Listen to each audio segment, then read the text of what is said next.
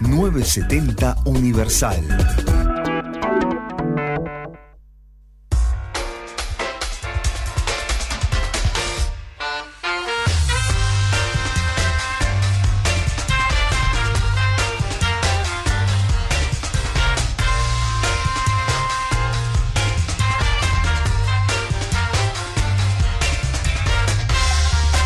Retomamos el ciclo de sectas con Miguel Pastorino, un amigo de la casa. ¿Qué haces, Miguel? Bienvenido. Muchas gracias, muy bien. Y nos quedó picando ese- ese- esa columna de artes marciales que me, Sí, me dejó como sí. loco. Bueno, y, que estábamos hablando en la pausa que no te, no, que no te caiga- o sea, no te, no te bajes a pelear porque te tocó el auto pastorino porque Salió campeón te sudamericano. rompe todo, no te, no te hace, dejan. hace- hace más de 20 años. grande, Ahora ya estamos dedicados a otra cosa. si te raya el auto sigue. O sea, pues, ser- campeón sudamericano representando a Uruguay es una cocarda que- Claro. que, que- que ¿qué queda te para toda la parece? vida. ¿Qué Ah. te parece? Eh, Miguel, eh, hoy te vas a enfocar en las pseudoterapias. ¿Qué son? Sí. Bueno, se llama pseudoterapia. La palabra pseudo quiere decir falso. Pseudoterapia son eh, prácticas de tipo mágico, esotérico, religioso, místico. se- Volvemos con el pensamiento mágico entonces. Sí, que se presentan como terapias alternativas a las ciencias biomédicas o la medicina o a la psicología, pero que muchas veces con un lenguaje de tipo científico, en realidad lo que presentan son nada más que creencias mágicas. Puedo dar un ejemplo. Una de las más conocidas es la biodecodificación o bioneuroemoción. Con ese nombre vos te imaginas algo ciencia. Ciencia. Bueno, nada.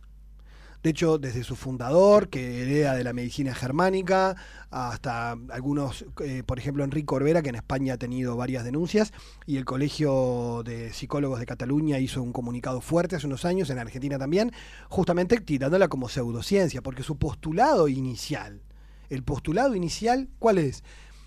Que todas las enfermedades que nosotros tenemos tienen un origen emocional. Eso es falso de primera línea. O sea, es cierto que ellos parten de verdades parciales.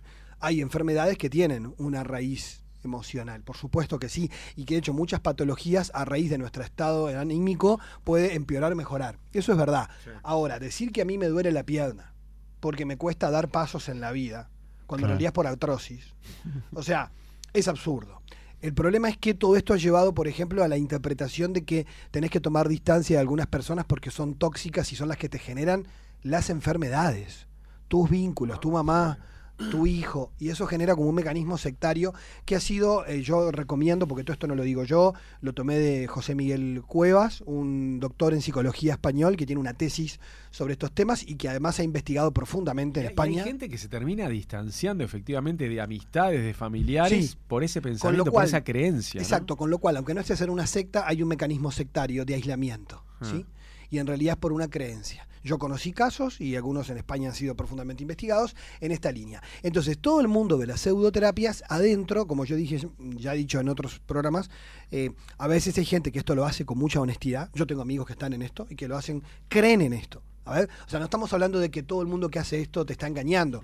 Creen. El tema es que lo que hay que explicar es que el punto de partida de su creencia hay que deconstruirlo y explicar que primero no es ciencia. No tiene fundamento científico y además encima eh, ha generado secuelas en la salud de las personas. ¿Y termina siendo solo un tema de fe entonces?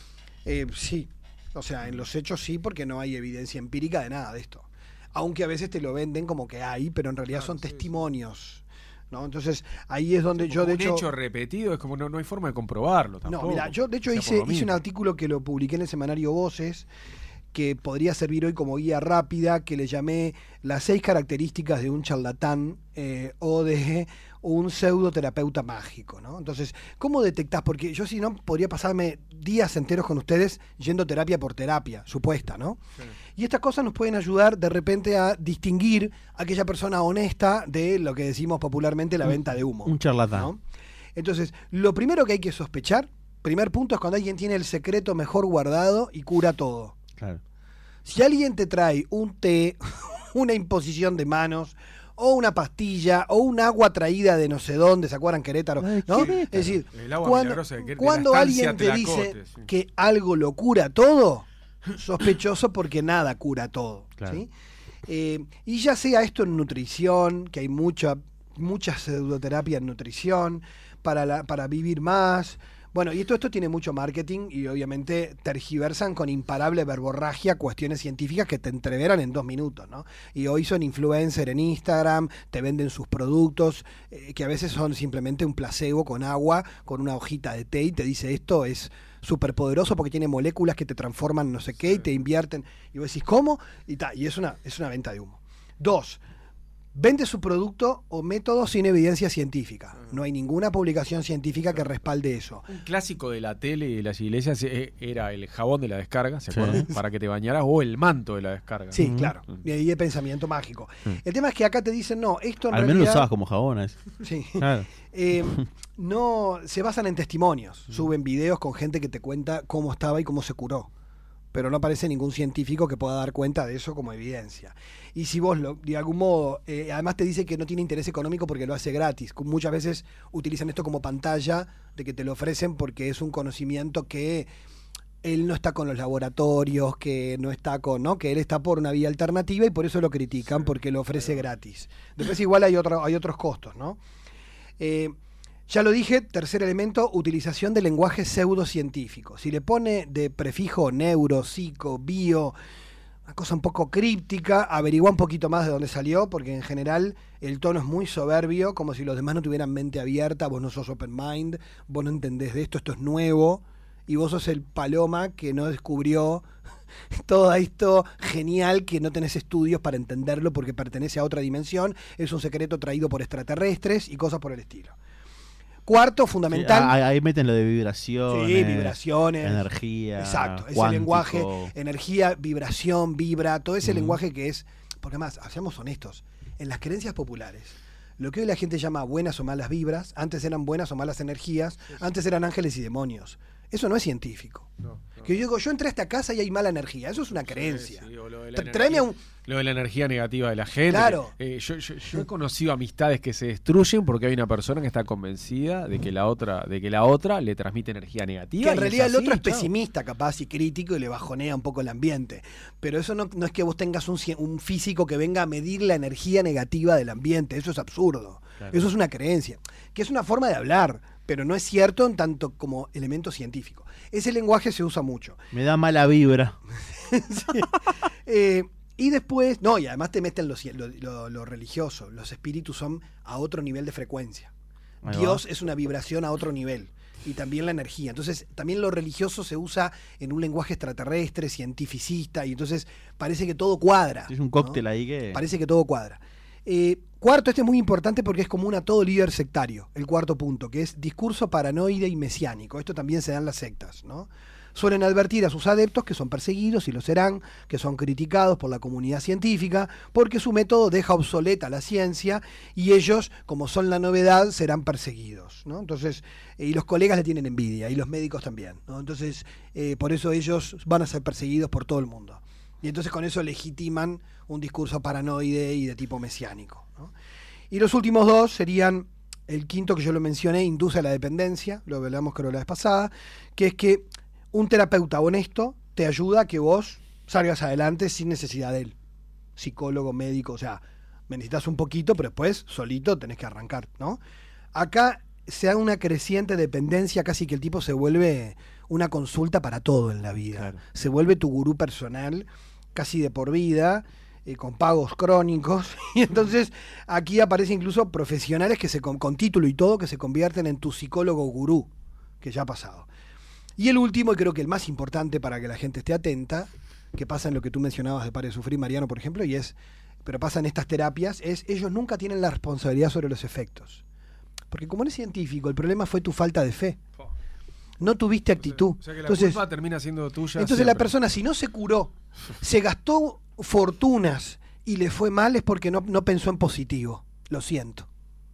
Entonces yo nunca fallo, mi método funciona. Mirá el videito en YouTube de fulanita que se debe dar- Claro, eh, te- la debe impotencia que le da a la gente, la bronca que le da. Porque en el fondo te traigo el videito de YouTube de fulanita que conmigo se curó. Si vos, César, no te curaste, es por falta de fe. Sí, pero yo pagué, y bueno, y yo consumí todo lo que me dijiste, sí. No, no, no. Pero lo que pasa es que hay cosas que dependen de tu actitud. Que la explicación sea esa. de- y entonces una impotencia. arrancan a culparte todo el tiempo. Bueno, la doctrina que está de Claro, fondo. claro, impotencia que seguro tiene que haber provocado varios líos en esas iglesias, ¿no? Sí. De gente que termina recaliente, te, te, te rompo la iglesia. A mí dame soluciones. Sí, vos me pero las a, veces Mariano ni siquiera es, como dice Miguel, ni siquiera es de iglesia, a veces es por Instagram. No, la mayoría de estas cosas no están en las iglesias, pero hay iglesias que lo usan. Claro. Eh, esto está en ese mundo de las terapias tú nuevas. lo que pasa es que no tienes Instagram. Está lleno, Mariano. Pero Sí. Instagram es impresionante. A cada rato un loquito diciéndote lo que tienes que hacer para solucionar tu vida. Sí, un tipo que aparece en el medio del campo y te dice, estamos acá en un lugar energético, yo te invito a que vengas al retiro conmigo, eh, venir acá hace que las vibraciones puedan curar el cáncer y entonces la gente va alucinando para allá y después si le va mal el problema es que no, no tuvo Sí, sí. actitud pero pagó la cuota. Entonces, ¿qué sucede? Aquí se da también una doctrina, eh, que creo que la mencioné también, mm, a veces me pongo un poco circular porque me olvido, pero ya la edad, pero que es la, lo que se llama la ley de atracción. Además se llama así, en los libros aparece como la ley de atracción, en un libro El Secreto, norteamericano, que habla de esta doctrina, y no es una doctrina mágica, sin ningún fundamento científico, pero la autora dice, la ley de atracción es como la ley de la gravedad. Entonces al lector ingenuo le hace creer que eso es posta como la, la ley de la gravedad, ¿no? Y entonces dice, es que si tú pensás en positivo, atraes cosas positivas, y si vos pensás en negativo, atraes cosas negativas. O sea que si te enfermas, Mariano, es tu culpa. Si te roban en la calle es porque vos atraes al ladrón. O sea, nada es responsabilidad de los otros. Entonces yo, en un artículo que publiqué hace un tiempo, criticando la famosa ley de atracción, lo que dije es, seguramente la gente que muere de hambre en África es porque no visualiza la comida positivamente. Claro. O sea, en el fondo lo que terminas haciendo es legitimar la injusticia social, diciendo que los problemas cada uno se los atrae. Entonces, esto genera mucho sufrimiento, porque si te va bien, te crece el uno. Meritocracia. Todos gracias a mi pensamiento positivo. Y si estás bien económicamente, vas a sentir que la ley de atracción se cumple, porque todo se te da. ¿no? Entonces, en ciertos sectores de la sociedad funciona. Funciona psicológicamente. Pero ¿qué pasa cuando no te va bien? Y bueno, empezás a comerte en la culpa porque en realidad te enseñaron, ellos para librarse de cualquier denuncia, para librarse de cualquier responsabilidad, te van a enseñar que la culpa de, lo- de todo lo malo que te pasa es tuya y de tu mente. Y esto es muy peligroso. Claro, pero aparte gente, mucha de esta que se para desde una vida resuelta para decirte lo que tú tienes que hacer. O sea, eh, como tú dices, no son eh, af- eh, gente que está en África pasando hambre. No, no, O sea, no, no. Esto- Son gente que la tiene muy cómoda y desde esa comodidad se paran a decirte, eh, tienes que pensar en positivo para Sí, traer sí, cosas exacto. positivas. Claro, te falta y papá, la plata trae la plata. Si tenés amigos todo de guita y seguramente Capaz cualquier que cosa que vendas te la van a Claro, comprar. ca- Capaz que te Ah, cree un poco claro. más y la estás pasando mal. Y claro, o sea, o sea, claro. Entonces, eh, por, por eso el... el- qué, qué el- fácil decir, che, pensar en cosas positivas cuando estás rodeado de un grupo de padres que te está ayudando a todo lo que tú quieres resolver y hacer. Ay, yo me fue bien porque eh, yo, la verdad, soy reemprendedora y tengo una mirada súper positiva, entonces t- tienes un grupo de amigas que te compran lo que la, la boludez que estás haciendo, o sea... Lo que pasa es que acá también se da esto de que como no hay controles a nivel de salud pública sobre las terapias alternativas que llamamos, que hay que distinguir porque uno no puede poner todo en la misma bolsa injustamente. Puede haber terapias, por ejemplo, orientales que tienen miles de años como la acupuntura en China, que uno puede decir no tiene mucha validación científica, pero tiene un respaldo milenario de otro paradigma cultural que vos podés decir no lo inventaron hace dos días. ¿ah? Pero después hoy, bueno, si vos ves en Instagram, en realidad todos los días aparece uno que te pone un nombre en sánscrito y te dice Barajan Barma, nueva terapia de no sé qué, de luz fotónica al sol, entonces tomás sol en la playa, pero hacerlo meditando, y entonces te enseña un método que en realidad son ejercicios de yoga mezclado con otra cosa que el tipo aprendió en un fin de semana por internet y lo convierte en el método salvador. Y esto aparece en gimnasios, estos cursos a veces han metido en escuelas de negocios, cobran carísimo, tipo coaching, por ejemplo, y te meten todo este tipo de doctrinas, y la gente paga porque aparentemente es una empresa que se dedica a mejorar el autoestima del personal en el trabajo. ¿no? Y como además aparece un coach que es que además hay gente muy seria haciendo coaching, que son psicólogos, que se entrenan, que hacen cosas así, pero ese terreno hoy es un caldo de cultivo para todo tipo de abusos y manipulación y encima cobrando muy bien. Entonces, eh, el problema es que hoy en nuestra sociedad no tenemos eh, el, digamos, un elemento que nos diga esto es serio, esto no. Porque se ha generado como una suerte de relativismo en el mundo de los con- del conocimiento, donde da lo mismo, y lo he visto en programas, una vez se lo dije a un, con- un conocido conductor de televisión que tocaba temas de salud, que él honestamente me lo reconoció, me dijo, claro, vos tenés un programa, aparece un neurólogo hablando de los nuevos temas de, pues, sobre el Alzheimer, algunos avances, y a los tres minutos entrevistás a un tipo que cura con piedras y con colores. Todo en el mismo Todo en el mismo programa y es un programa de salud. Entonces, claro, el, el televidente, y bueno, te crea vos, y además vos traes a esta gente, ¿no? Entonces está, si el tipo que se comunica con los difuntos y no sé qué, va al programa donde al mismo tiempo están hablando justo un rato antes, un, psicólogo sobre cómo hacer los duelos y para hacer un poco más complementado el programa, además del psicólogo que seriamente me enseña a elaborar duelos, viene un tipo que me dice dónde están los difuntos, viviendo en un mundo subterráneo o en una dimensión paralela. Y bueno, y la gente cree, y lo cree al mismo nivel, ese es el problema. Porque antes nosotros teníamos una formación que decíamos, ta, estos son creencias, esto es ciencia. Hoy, hoy ese terreno está bombardeado. Y esto es un problema también para la ciencia, para los médicos, donde vos haces una carrera de 4 o 5 años para tener el título de terapeuta, y lo tiene gente que hace un curso por Instagram. Entonces, y se llama terapeuta. Entonces, el problema es que también hoy ese es un terreno en el que hace falta mucho trabajo de investigación y de regulación a nivel legal, ¿no? Que creo que no sé, nunca se me ocurrió a mí presentar un proyecto, pero creo que la gente que está en este tema, más en el ámbito de la salud, se podría pensar en algo que pudiera regular, distinguir, bueno, esto si tú querés creer en las hadas y en los gnomos y en los rayos celestiales, está todo bien, pero es religión. Porque además te dicen, esto no es religión, esto es terapia, está, pero, pero no es terapia. Entonces, y ahí te entreveran. ¿no? Entonces, y acá la que padece es la gente, que ingenuamente... Sí, sí, cada uno tiene derecho a creer en lo que Por quiera. supuesto, o pero, sea, pero el tema es que las personas también después creen- Realmente, pero, Sí. pero lo que pasa es que no te lo vendan como lo que no es. Como lo que no es. Ese es el problema. No, O y sea, que cada uno puede creer, ya, como tú dices, eh, yo que escucho mucho podcast, hay uno de mi eh, Granado que hay tipo que cree, realmente cree en los gnomos y en las hadas y dice que los ve y, y dialoga con ellos y, y- y los describe y dice que los ve desde niña. Bueno, perfecto. Yo qué sé, para mí está bajo alguna sustancia psicoactiva, pero si no, el, tema, el tema acá es que, claro, claro, créetelo, pero no lo vendas como ciencia. a mí lo que me ha pasado con mucha gente en estas cosas es que creen. Y entonces como les va bien o se sienten mejor, estas personas honestamente te dicen, mira Miguel, todo lo que vos quieras, pero a mí me cambió la vida. Y yo le creo. Le creo porque le funcionó como un placebo, le hizo bien, se sintió mejor, resolvió conflictos familiares. O sea, ojo, porque muchas de estas cosas a la gente de entrada le hacen bien. Le dan la atención emocional que a veces no le da el médico. Em, Bueno, pero eso pasa con las sectas también. Sí, claro. Las bueno, es sectas- que por eso digo las que sectas siempre abren la puerta. por eso sí. digo que estos son las sectas de última generación. eh, la- los charlatanes son de, de utilizar un, un lenguaje ahí medio, un lenguaje pseudocientífico para aparentar que, que saben más, digamos. Claro. digamos. Y además un lenguaje de tipo a veces irracional, que no lo podés seguir. Y vos decís, "Ta, este tipo sabe pila. Y después meterle a cualquier palabra, meterle antes el neuro, el psico, el bio. Exacto. Eso rinde para ellos, ¿no?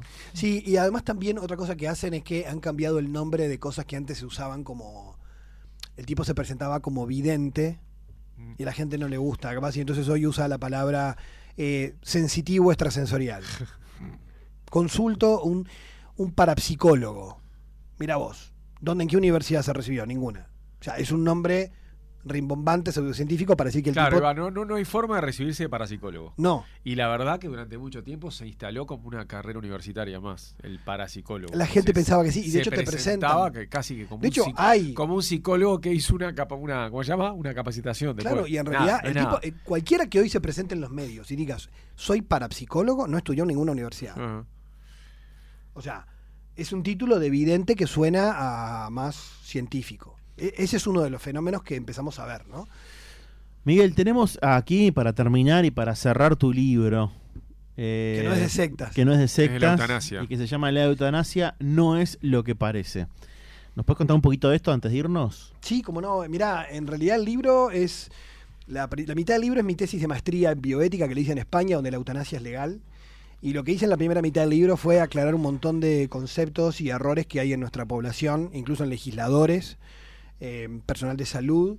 Y lo que traté fue hacer un aporte al debate, sobre todo para partir de cosas que son. aclarar cosas que son mitos, que algunas las conversamos hoy, ¿no? Pero como por ejemplo la gente confunde la sedación paliativa con la eutanasia. Mucha gente conocida mía me decía, a mí me pasó, que un familiar te dice, mirá que le vamos a sedar, venía a despedirte porque en unas horas se va a morir, la gente piensa que eso lo mata. Y en realidad es que como saben que va a morir en dos o tres días, lo van a sedar para que no sufra ni sufra la familia. La sedación está comprobado, no mata al paciente. El famoso cóctel que existía hace 15 años, que ya no existe más, tampoco mataba al paciente. Era una- es, es una forma de sedación. Después también muchos pacientes en Uruguay desconocen que tienen el derecho a que los dejen morir en paz, dignamente y sin sufrimiento. Y eso es la ley de voluntades anticipadas, que la conoce solo el 3% de los pacientes. La gente no lo sabe. A veces los médicos y la familia insisten con darle sobrevida a alguien con un soporte artificial y la persona sigue sufriendo cuando lo puedes desconectar y decirle no te vamos a, a, conectar a esto y eso no es eutanasia y los uruguayos tenemos derecho a eso. Entonces yo creo que hay mucho desconocimiento y por eso el libro buscó también en un lenguaje más para todo público eh, y un libro pequeño, más porque hoy se lee poco, también soy consciente de eso, eh, de capítulos breves, aclarando las cuestiones y dándome mi postura crítica sobre el proyecto actual, que me parece que tiene muchas falencias comparado con otras leyes de otros países, por ejemplo. Ah, la, mirá, tiene sí, falencias. Te este. digo cuatro rápidas. La comisión que evalúa es post-mortem. O sea que si estuvo mal hecha la eutanasia o vos en realidad no te querías morir, ya es tarde. Ya el, y además el único que presenta la versión es el médico que la hizo, con lo cual es juez y parte. Muy peligroso que la comisión sea post-mortem, tiene que ser antes. En España no fue así, por ejemplo. No, en España es antes, es antes la comisión de ética que solo haya médicos generales que no entienden nada de cuidados paliativos ni de psiquiatría para evaluar si un anciano en realidad quiere morir no por sufrimiento, sino porque se siente una carga para la familia o tiene baja autoestima o está solo. Entonces vos legitimás algo que podrías diagnosticar. Entonces, esto ya lo presentó también Salud Pública diciendo que eh, no puede haber, no puede faltar especialista y no hay, no hay psicólogo, no hay psiquiatra, la comisión es post-mortem y después dos problemas graves para mí que tiene es que en el artículo 2 no es para enfermos terminales, como mucha gente cree, es para personas con, con discapacidad severa por enfermedades crónicas e irreversibles, que hay mucha gente en Uruguay con esa situación. Entonces entraría en una legitimación del suicidio de esas personas con apoyo, claro. con lo cual genera una discriminación entre dos tipos de personas. Y la última, creo que la más complicada, es que, que para mí es el mundo de la posverdad, esto se lo han marcado algunos legisladores, al final del proyecto dice eh, que se tipifique la eutanasia como muerte natural. Pero es una muerte provocada. Entonces, no van a haber estadísticas y además encima estás mintiendo. O sea, ¿cómo vas a llamar? O sea, en realidad la eutanasia es un delito que se despenaliza. Exacto. ¿La eutanasia qué es? Para hablar en concreto. La eutanasia es solo una cosa. La eutanasia es alguien que pide morir, darle una inyección letal para que muera en minutos. Eso hoy es homicidio en la mayoría de los países del mundo, menos en ocho países donde se despenalizó. Por eso yo insisto, jurídicamente, la eutanasia no es un derecho, es un delito que ha dejado de ser delito porque se ha despenalizado en ocho países. Porque es una práctica que siempre fue contra la ética médica. El médico puede dejarte morir y no alargarte la vida.